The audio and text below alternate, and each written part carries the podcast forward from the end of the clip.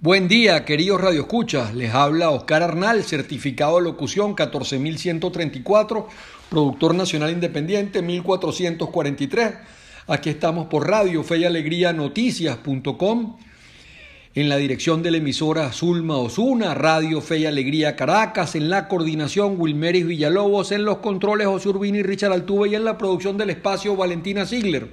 Nos pueden escuchar por la 1390M y en diferido en nuestros podcasts. Hoy el resumen de noticias comienza con unas declaraciones de la conferencia episcopal donde señalan los obispos que la gravedad de la crisis se refleja en situación de los migrantes.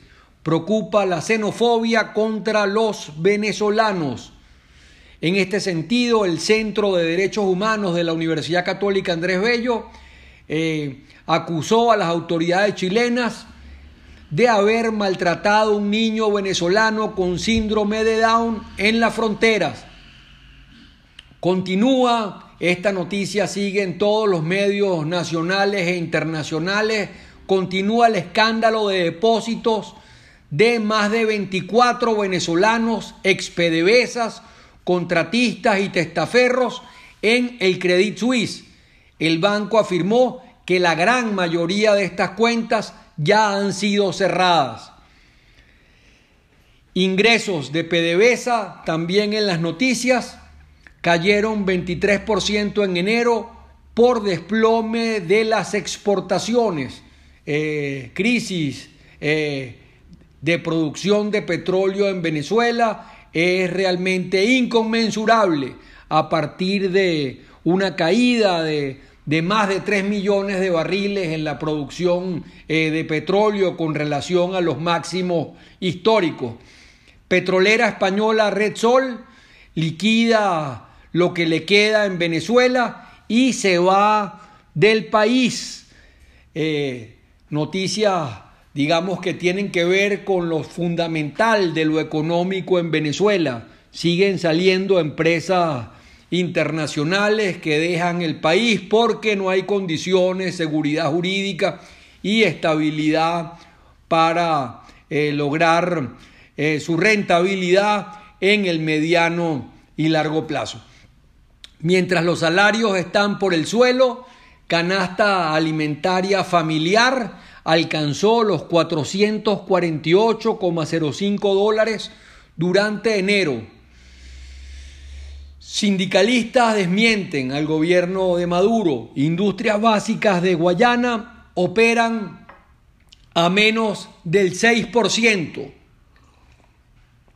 Imagínense ustedes, o sea, unas empresas que tendrían que estar operando a toda su capacidad y que fueron ejemplo en un momento dado de, de lo que era y lo que podía ser Venezuela, todas esas empresas básicas, hoy disminuidas y han sido llevadas a su mínima expresión.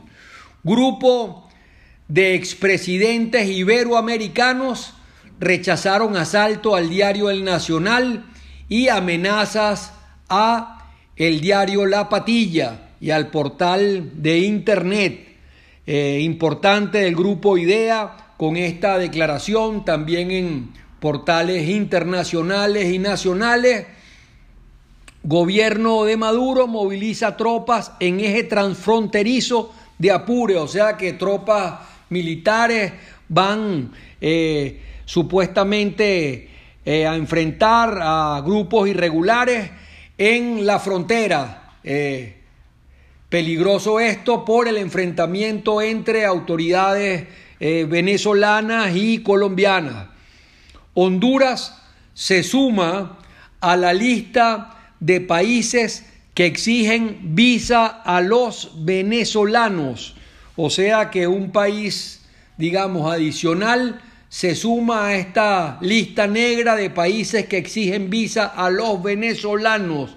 O sea que no se quiere a los venezolanos en otros países y se les pide visa precisamente para que los venezolanos no vayan a quedarse eh, de manera indefinida en estos países.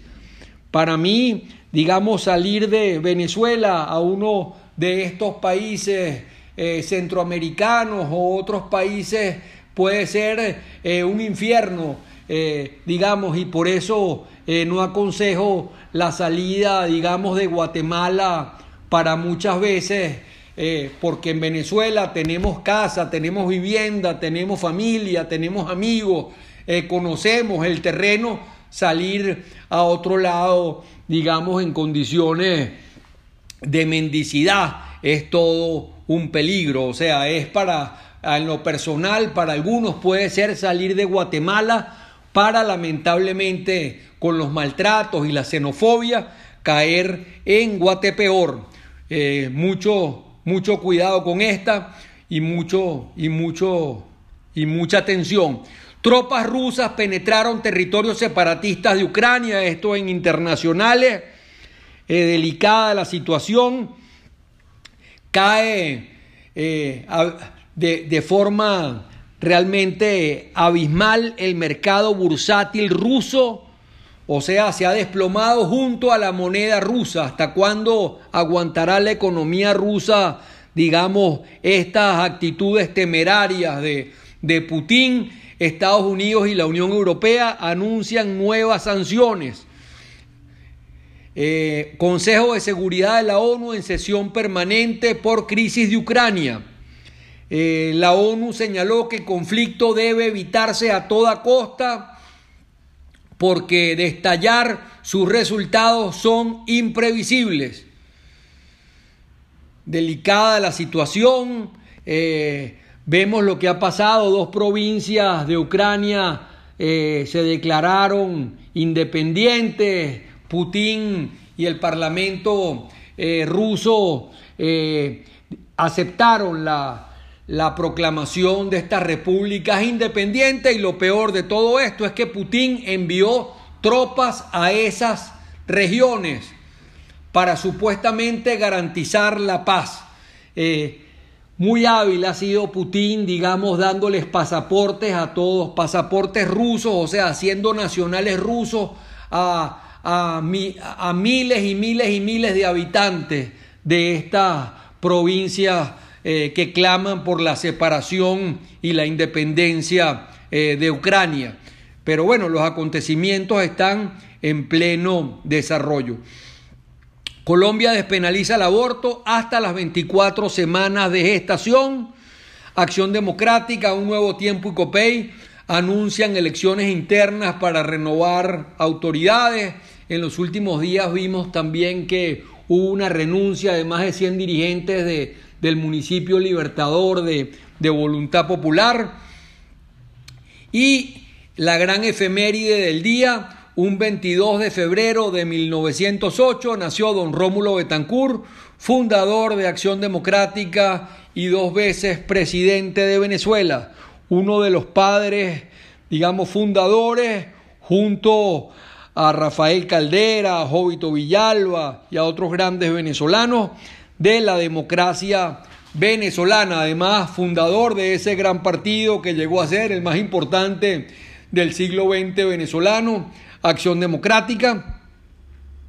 Y es interesante destacar eh, las cualidades de, Rómulo Betancourt como estadista, como líder incansable, como alguien que, que evolucionó en su pensamiento, digamos, en los inicios eh, se vinculó inclusive al Partido Comunista eh, costarricense y luego terminó disputándole el liderazgo inclusive continental, o sea, en América Latina, al propio Fidel Castro y enfrentado con Fidel Castro, cuando Fidel Castro especialmente le exige y le pide petróleo a precios preferenciales.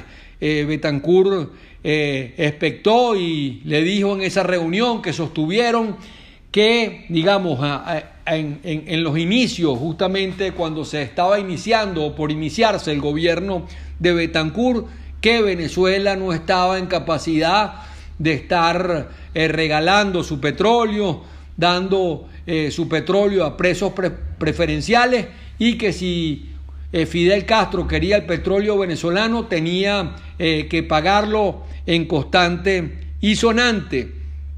La frase del día es del grandísimo escritor eh, Hermann Hesse. Eh, Hesse escribió cosas brillantes, Damián, El Lobo Estepario, entre otros, libros que nos acompañaron en nuestra adolescencia. Eh, la frase dice, el mal surge siempre cuando el amor no es suficiente. Y es a lo que nos obliga el Evangelio, tiene que ver con esto. O sea, no hay que responder al mal con mal, porque esto genera violencia. Y una espiral de violencia, ojo por ojo, diente por diente, y el mundo quedará lamentablemente ciego, en tinieblas. El tema es ahogar el mal, el odio, la desesperanza con la esperanza, con el bien y responder ese mal con bien. Hasta los bandidos evidentemente quieren bien para sus seres queridos y para sus hijos. El reto entonces es hacer todo lo contrario, moverse en la dirección de ahogar como lo he dicho, ese mal con ese bien, que es lo que nos dice eh, este autor brillante, quien recomiendo tremendamente, Hermann Hess, quien dice, el mal surge siempre cuando el amor no es suficiente. Y con eso, queridos Radio Escucha, eh, terminamos con este bloque de resumen noticioso y vamos a la entrevista hoy celebrando el aniversario de don Rómulo Betancourt y vamos a hablar de esto con el historiador, eh, doctor, profesor titular de la UNIMED, eh, Luis Olivar. Ya regresamos.